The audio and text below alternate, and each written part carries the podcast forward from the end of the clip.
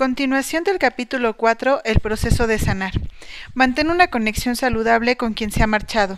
Aceptar la realidad de la pérdida no implica renunciar a seguir pensando, recordando o incluso considerando como parte de tu vida a quien se ha ido. Yo sé que habrá voces que te dicen tienes que dejar ir o incluso lleguen al extremo de asegurarte como si realmente lo supieran que no lo dejas descansar. Uno de los grandes miedos que repetidamente escucho en las personas que han perdido un ser querido es que, les, es que se les llegue a olvidar, ya que no digamos la muerte, sino incluso la vida de su ser amado. El gran miedo a que si no te mantienes activamente recordando se te va a olvidar la persona. ¿Cómo podría ser eso? La amnesia no es un síntoma del duelo. No olvidamos, recordamos de otra manera y tenemos su presencia de otra manera. Piénsalo, incluso con aquellos que viven ahora mismo con nosotros, no los tenemos a todos presentes a cada momento del día, pero eso no significa que los olvidemos, ¿no es cierto? Bueno, esto puede ser aún más cierto con aquellos que se han ido. Si bien ahora mismo puede ser que parezca que todo el tiempo y a cada instante piensas en esa persona, muy generalmente no es así y eso es normal. Lo anterior no significa que deberías hacer algo consciente y deliberadamente para pensar menos. Es tan natural como las oscilaciones. A veces piensas mucho, a veces un poco menos. A veces tienes la necesidad o el impulso de recordar y a veces te tienes que enfocar en otros temas de la vida cotidiana. En muchas ocasiones parece que hacemos las dos cosas al mismo tiempo. Mantener una conexión sana es evitar mantener a la persona como secuestrada en nuestro pensamiento o poner una barrera para ya no pensar y que no duela como cuando evitas conversaciones, personas o lugares de manera radical. ¿A dónde podemos ir que los nuestros no puedan ir en nuestros pensamientos y corazones? ¿Qué tanto podemos evitar que al final algo acabe por traerlos de vuelta a la memoria? Escribe una breve biografía de quien se ha ido, ahora que, si quieres preservar su memoria, incluso para que generaciones venideras sepan quién era uno de tus ancestros más importantes, siempre puedes recurrir a escribir una breve biografía de su vida. Esto lo puedes hacer tan elaborado como quieras, como cuando haces una investigación de aspectos que probablemente no conocías de la persona. Podrías platicar con otros familiares, amigos, compañeros del trabajo o buscar entre sus pertenencias algunas anotaciones que pudieran revelar parte de aspectos de su personalidad que puedas plasmar en esa historia, pero también lo podrías hacer mucho más simple y directo escribiendo tu perspectiva de su vida. Por eso no se trata de que escribas como si todo fuera una mera cronología, sino incluso podrían ser aspectos que tú viviste al lado de él o de ella. Voy a decirlo así, podrías convertirte en una especie de cronista de su vida, y así el recuerdo que quede no será únicamente el del momento de su muerte, sino que incluyendo a ésta en la narrativa será un relato de su vida entera. No te preocupes de ser tan preciso y objetivo con algunos datos. Al final es la perspectiva que tú tienes de su vida y la forma en que otros la pueden conocer a través de tus ojos, tu vivencia y tu experiencia. Traten lo posible de evitar idealizar malignizar, distorsionar, fantasear o martirizar a una persona ausente. La idea es más bien rendirle una especie de homenaje y plasmar su vida en un documento que quizá otros después puedan leer. A mí me gustaría que inicialmente esto lo pudieras hacer escribiendo de puño y letra, pero también puedes usar medios digitales o incluso agregar algunos archivos multimedia a su biografía como fotografías, fragmentos de video, algo de su voz que tengas grabada o incluso intercalar algunas de sus canciones favoritas y si eso crees que aplica. Escribe una carta para el ausente. A veces nos quedan cosas por decir, en otras ocasiones sentimos que nos hizo falta una despedida apropiada o simplemente quisiéramos decir algo a la persona que se ha marchado. Escribir una carta para la persona ausente puede ser terapéuticamente algo muy poderoso en muchos sentidos. En la escritura de esa carta se hace presente a la persona, se pueden expresar emociones y sentimientos de alguna manera reprimidos o pueden abrir la oportunidad para desbloquear ideas o pensamientos que te han mantenido en estancamiento. Podrías hacer un primer intento después leerla y luego hacer una segunda y hasta una tercera versión para que te quede una carta final si con la primera no te sientes muy satisfecho. Podría hacer una carta carta que escribas y conserves o que al terminar de escribirla puedas leerla para ti y luego destruirla. También podrías leerla en voz alta frente a la fotografía de la persona o colocarte en una habitación privada, sentado con una silla vacía frente a ti, e imaginarte que ahí está la persona y leerle también en voz alta. Podría ser una carta de despedida, una carta de gratitud o incluso una carta de reclamo, si fuera el caso. Inclusive podría tener un poco de todos los elementos anteriores. Luego, si decides leerla en voz alta, imagina que la persona la escucha. Luego piensa qué te diría o haría como respuesta. Podrías incluso escribir lo que crees que podría responderte. Finalmente, este ejercicio también lo podrías hacer escribiendo varias cartas, es decir, cada vez que sientas que tienes algo que decirle. Solo trata de mantener la conversación abierta y no centrarte únicamente en un solo mensaje como por qué te fuiste o necesito que regreses. Claro, eso se lo puedes decir si lo deseas, solo que no te recomiendo que sea el tema central de todas tus cartas si es que decides escribir más de una. A algunas personas estas cartas les ayudan para hacer cierres. Para mí la intención es más bien mantener el diálogo abierto, como cuando le cuentas cómo te has sentido y lo que estás haciendo para moverte por ese pantano. Segunda tarea, navegar a través de las emociones.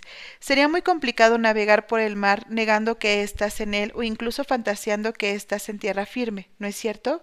Lo mismo pasa con esta travesía nuestra a través del pantano de la tristeza.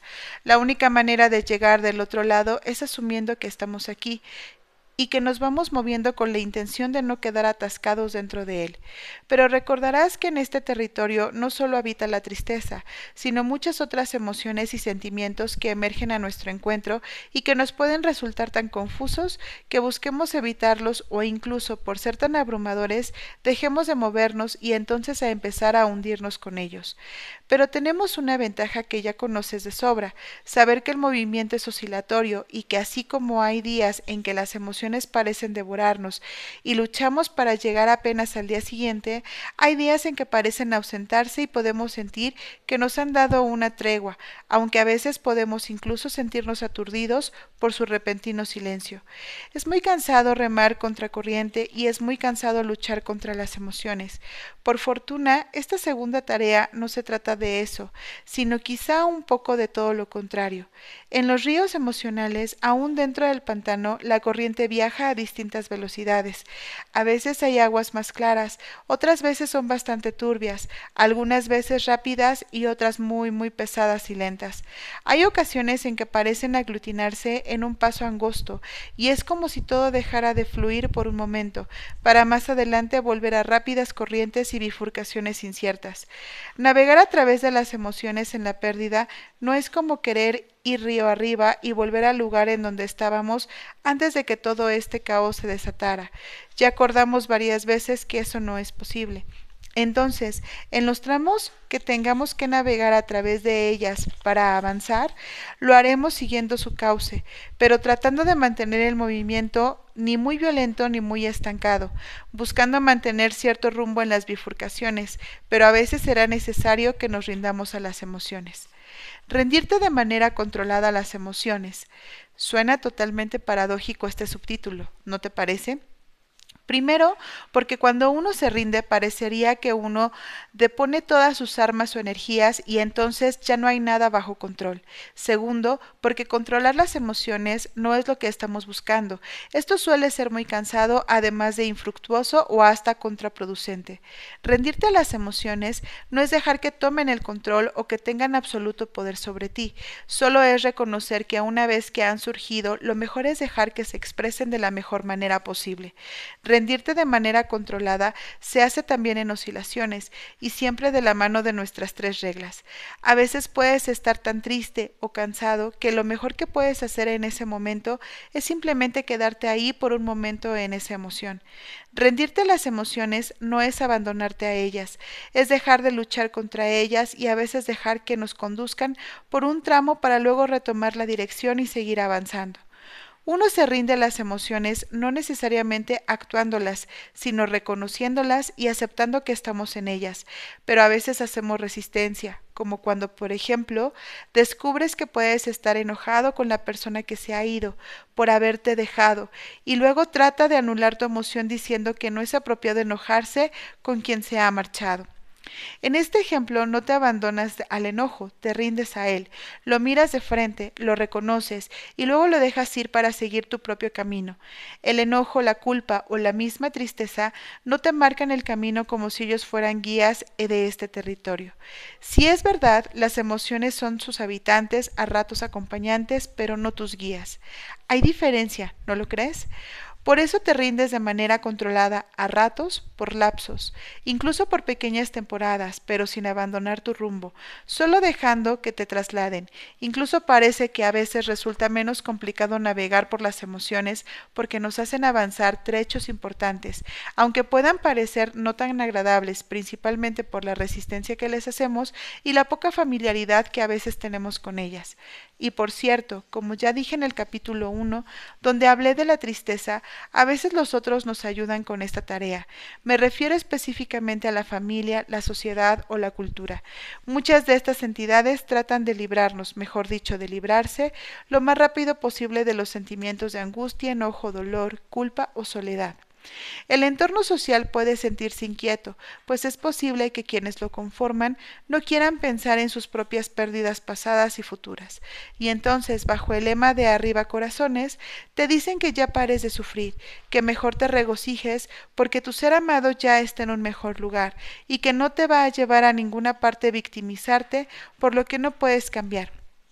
Que te digan cosas como esta es tan útil como arrojarle una toalla a una persona que se está ahogando en el mar para que se seque. Y esto es especialmente cierto con la tristeza. Entre todas las cosas que alguien puede decirte para animarte o sacarte de ahí, es que ya no llores porque hace sufrir a tu ser querido y que no le gustaría verte así. Yo a veces me pongo en el lugar de alguien que se ha marchado y pienso que podría entender perfectamente bien que los que me aman se queden tristes por un tiempo. Es que no podría ser de otra manera si me echan de menos, ¿Por qué yo desde el más allá querría que estuvieran todos alegres como si nada hubiera pasado? Es natural que por un tiempo van a navegar por este territorio de emociones. Como he dicho, si al morir tengo conciencia de los que se quedan en la vida, creo que seré capaz de comprender que estén tristes, pero lo que quizás sí me costaría un poco más aceptar es que se queden para siempre estancados en esta tristeza por causa de mi ausencia. Al menos no creo que eso me gustaría. ¿Se vale?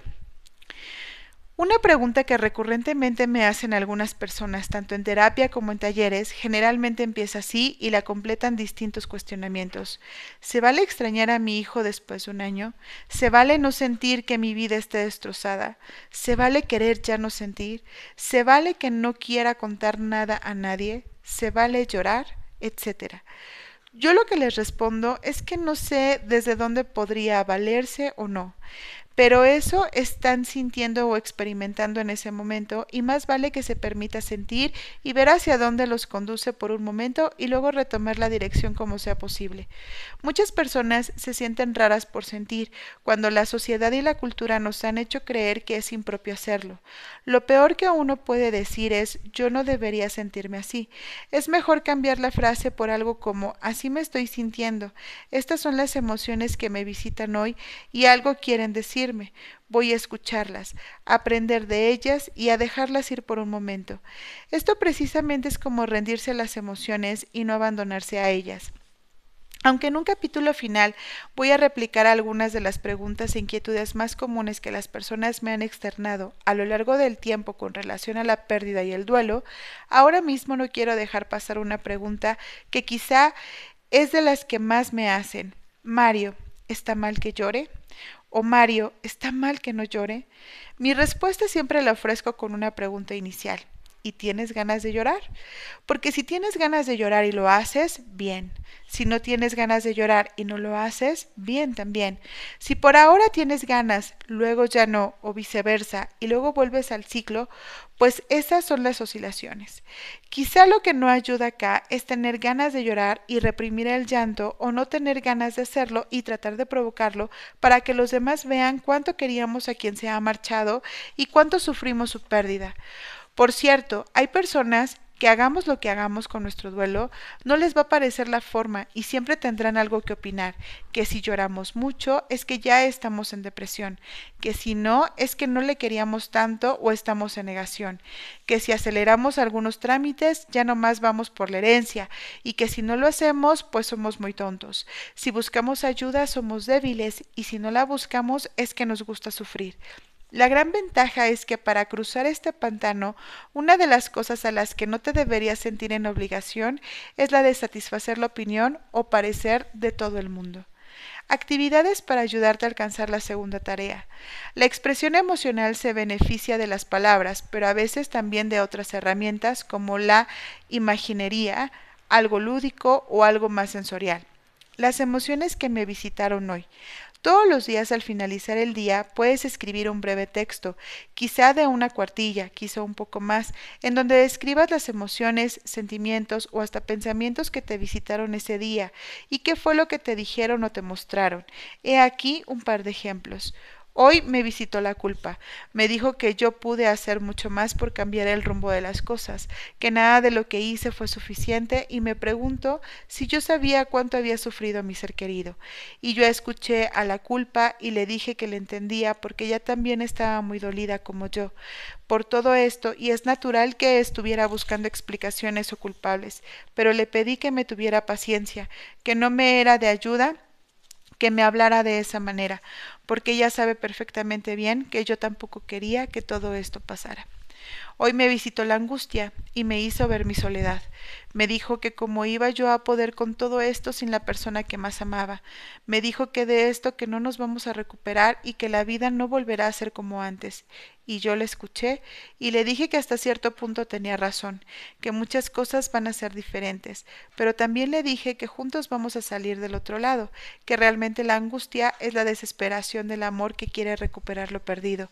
Cuando la vi así, le tuve compasión y fui amable con ella, porque no quiere lastimarme, solo que lo que busca es imposible y yo debo ayudarla a moverse de ahí. Te puede visitar más de una emoción en un día, así que puedes ponerlas que alcances a identificar. Haz esto cada noche por algún tiempo, al menos hasta que te familiarices con ellas, seas capaz de reconocerlas y escucharlas, pero que ellas también te escuchen a ti. A veces no serán capaces de decirte que quieren, y es cuando quizás solo quieren tener tu compañía. Ahí ríndete un poco a ellas y trata de ayudarlas también tú. Dibujar. Quizá un dibujo no es tan preciso de comprender como las palabras, pero permite que las emociones se manifiesten sin muchos filtros y el significado que nosotros les demos al dibujo es lo que cuenta acá. Podrías dibujar, por ejemplo, una piedra, si es lo que sientes que vas cargando, un vórtice en el que te sientes que estás entrando o hasta las oscilaciones que sientes que estás teniendo. Puedes dibujar al enojo, a la tristeza o hasta el pantano. Aquí te pongo algunas muestras de algunos dibujos. Me parece útil ponerle nombre al dibujo y ser capaz de contar una breve historia de qué significa para ti lo que hayas dibujado. Estos dibujos los puedes compartir con alguien, coleccionarlos para que veas cómo evoluciona tu proceso o hacer uno cada día y dejarlo ir. Muchas personas en este punto me dicen que no saben dibujar, pero hasta los niños pequeños saben cómo. Que no te gusten tus dibujos o que no estén para una galería eso es otra cosa, pero de, que todos somos capaces de hacer dibujos, de eso ni duda cabe. Incluso a veces quizá empieces dibujando algo tan abstracto y confuso como pueden ser tus emociones, sentimientos y pensamientos del momento. Tal vez todo se parezca más a una maraña, manchas oscuras o líneas sin mucho sentido. Luego puedes mirar lo que has dibujado y hacer para ti una breve historia escrita si así lo prefieres. Esta mañana es como esta maraña es como mi cabeza. La dibujé sin muchas ganas y de hecho así es como me siento. Pero ahora que lo pienso, esta maraña no es mi cabeza. Es algo que está en ella y la he estado tratando de desenredar, pero no sé ni por dónde empezar. De hecho, ni mi mamá ni mi papá me enseñaron realmente a, cómo, a comer espagueti y no puedo hacer que cuando lo como se sostenga del tenedor.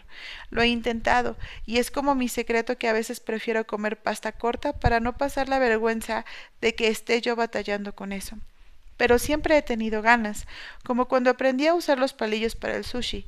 Lo que yo digo es por qué nunca me enseñaron esas cosas y muchas otras. O tal vez lo intentaron y yo no quería. La verdad es que siempre quise hacer las cosas a mi modo. Y pues yo creo que por mi carácter ya mejor me dejaban. Igual ni ellos mismos sabían comer el espagueti con el tenedor. ¿Cómo iban a enseñarme lo que no sabían? Pero estoy tan enojada porque hay muchas cosas que nunca les pregunté que nunca me enseñaron, y yo quisiera que estuvieran aquí para abrazarme, para enseñarme a comer espagueti, y a lo mejor así me puedo sacar esta maraña de la cabeza. Vuelvo a ver el dibujo y veo por ahí unos corazones que salieron sin querer. A lo mejor no tengo que desenredar la maraña y solo sacarla de ahí, dejar libre a mi corazón de lo que ya no fue. Porque la verdad hubo muchas cosas muy buenas y yo les agradezco a los dos todo lo que me enseñaron. Si tratas de leer este texto tratando de encontrar en él pies y cabeza, quizá no lo logres. Es un texto libre que va llevando a la persona por distintos ríos emocionales. Es la combinación del uso del dibujo y las metáforas como veremos más adelante. Escucha música que te conecte con tu sentir y te acompañe a moverte. Cuando murió mi padre en el 2010, a las pocas semanas sentí la necesidad de no perder algunos de sus recuerdos. Por supuesto, no me refiero a objetos, sino cosas que me lo recordaran más vividamente. Así que me di a la tarea de hacer una pequeña playlist de música donde tengo cinco canciones. Una de 1958 que siempre le gustó mucho, otra que siempre pedía si había piano en un restaurante, otra que cantaba cuando íbamos en carretera y dos que no sé si le gustaban tanto. Pero sí sé que de inmediato me llevan a dos momentos de mi niñez donde él estaba presente. Realmente no escucho muy seguido esa playlist, pero una de las canciones la tengo de tema en uno de los talleres que imparto. Y por supuesto, como ya habrás adivinado, mientras escribo esta sección tengo puesta precisamente su playlist, y eso me desacelera por momentos. Pero no tienes que hacer tú una playlist como tal o recurrir a la música que le gustaba a la otra persona. Simplemente podrías, quizá mientras escribes o dibujas, por ejemplo, escuchar música que sintonice con tu sentir del momento o facilite la expresión de emociones. Pero procura que no sean solo canciones que te vinculen con un tipo de emoción o sentimiento, sino que quizá alguna variedad que te haga oscilar, por así decirlo. Haz esto por ratos cuando sientas que te es de ayuda, porque el objetivo no es que sufras, sino que movilices las emociones que están dentro de ti. Mi pérdida es como. Escribir una metáfora de cómo es tu pérdida te puede ayudar no solo a expresar, sino a simbolizar lo que estás sintiendo. Podría ser una breve narración o metáfora de cómo es mi pérdida, cómo es mi vida sin ti, cómo fue mi vida a tu lado o cómo quiero que sea mi vida cuando aprenda a vivir con tu ausencia. De igual forma, trata de darle movimiento a la metáfora o narración para que no te em, empantanes en las emociones. Por ejemplo, mi pérdida es como un vórtice en el que siento que voy cayendo sin control. Desde que te fuiste no encuentro rumbo ni muchas ganas de hacer nada. Este remolino me lleva de un lado a otro y a veces siento que voy a perder la razón. Francamente, a ratos me dejo arrastrar por esto, porque me siento muy cansado. Luego, después de un rato, saco fuerza no sé de dónde y me levanto, porque el vórtice realmente no me lleva a ninguna parte, o a lo mejor no he dejado que me lleve, pero no quiero estar dando vueltas en esto toda la vida. Hasta tus recuerdos se me revuelven y tampoco te lo mereces. De alguna manera tengo confianza en que esto que me pasa es natural, porque me estoy acostumbrando a tenerte de otra manera. No quiero que tú tengas que vivir conmigo en un vórtice, así que en los ratos que deje que deje de girar, trato de ir acomodando cosas. Luego regresa el remolino ese y me desacomoda unas pero ya no todas como al principio. Trata de escribir a qué se parece lo que quieres representar, dónde estás tú con relación a eso y hacia dónde te estás moviendo o te quieres mover. Expresar las emociones no se trata nada más de nombrarlas o decir que están ahí. El camino es que a ratos te muevas con ellas y a veces ellas contigo, que las dirijas para que sean el impulso que te lleve a ir del otro lado de la tristeza. Y naturalmente eso hacen, especialmente si se dan cuenta de que tenemos un rumbo hacia donde queremos ir. Tercera tarea. Apártate a una nueva realidad. No está de más recordar que no es que tengas que completar una tarea para ir adelantando en la otra. Es que con las oscilaciones Estamos ahora frente a la tercera y penúltima tarea. Realmente no podría decirte que ninguna es más sencilla o complicada que las otras, pero esta podría ser un poco más laboriosa. Idealmente nos vamos adaptando a la ausencia desde el momento mismo de la pérdida, aunque al principio haya mucha resistencia porque recordemos que oscilamos entre la pérdida y la adaptación. Aquí se trata de que, te vayas apropiando de una nueva realidad y aprendas a moverte dentro de ella para continuar, haciéndote cargo de tu vida y de lo que eres responsable. Vas a hacer esto a través de la adaptación y de ajustar varios ejes de tu vida, lo cotidiano, tus relaciones y a ti mismo dentro del mundo. Una madre que perdió a un hijo pequeño se adaptará de manera diferente a una persona de 30 años que ha perdido a un hermano adulto, y a ambos de manera diferente a un adolescente que perdió a uno de sus padres. La vida personal y familiar normal, la que tenía la persona antes de la pérdida, ha cambiado fundamentalmente por la muerte, y es necesario hacer ajustes para alcanzar una nueva normalidad o normalidad distinta, aprendiendo a vivir con la ausencia física de quien se ha marchado. Como con las otras tareas, esta llevará tiempo. Es posible que hayas anticipado todos los grandes ajustes que tendrás por hacer a partir de lo que ha cambiado, pero también puede haber una serie de pequeñas cosas a las que no sabías que tendrías que adaptarte todos los días. La persona que murió puede haber desempeñado roles y funciones en tu vida personal y en la vida familiar de los cuales ni siquiera había tanta conciencia, y ahora a partir de su ausencia gradualmente se van revelando conforme pasan los días, semanas y meses. Por supuesto, desde un punto de vista emocional nos hace falta, pero también lo hace desde muchas otras perspectivas. Warden nos dice que hay tres tipos de ajustes que debemos realizar, al mundo exterior, al interior y a tu mundo simbólico de significados. Ajustes al mundo exterior. Es como la forma de relacionarte con otras personas y otros aspectos de tu vida como el laboral. Por ejemplo, implica asumir nuevos roles y tareas después de la muerte de un ser querido. Por ejemplo, cuando uno de los padres muere, el hermano mayor puede sentirse obligado a tomar el relevo como figura que coordine, organice o hasta mantenga unida a la familia. Un cónyuge sobreviviente de repente es responsable de las tareas que antes realizaba la pareja que se ha ausentado y hasta de buscar cubrir aquellos aspectos no tangibles que la otra persona proveía en la relación. Estos ajustes se relacionan con la forma en que la familia interactúa entre sí y con el mundo exterior. En otro sentido, están los ajustes a tu logística cotidiana y a lo que para muchos suelen ser días muy pesados, los fines de semana. Según la dinámica previa que ya ha existido, es posible que los días laborales hayan sido parte de lo cotidiano donde la convivencia estaba forjada alrededor de otras rutinas un tanto obligatorias, trabajo, escuela, gimnasio o hasta las tareas domésticas. Nuestra vida estaba repleta de certezas en donde no teníamos que hacernos cargo consistentemente de nuestro mundo de relaciones porque estaba ahí, pero los fines de semana puede ser una historia muy diferente. Las rutinas giraban alrededor de los miembros del núcleo familiar, grupos de amigos o la convivencia entre ustedes. No hay tantas actividades estructuradas y por eso es que el vacío se siente más pesado en estos momentos. Es muy tentador quedarse envuelto entre las sábanas todo el día, implorando que llegue el lunes y se entiende, si eso es lo que haces en algunos momentos, pero también es importante que estructures nuevas rutinas alrededor de tu vida, porque esto ha cambiado.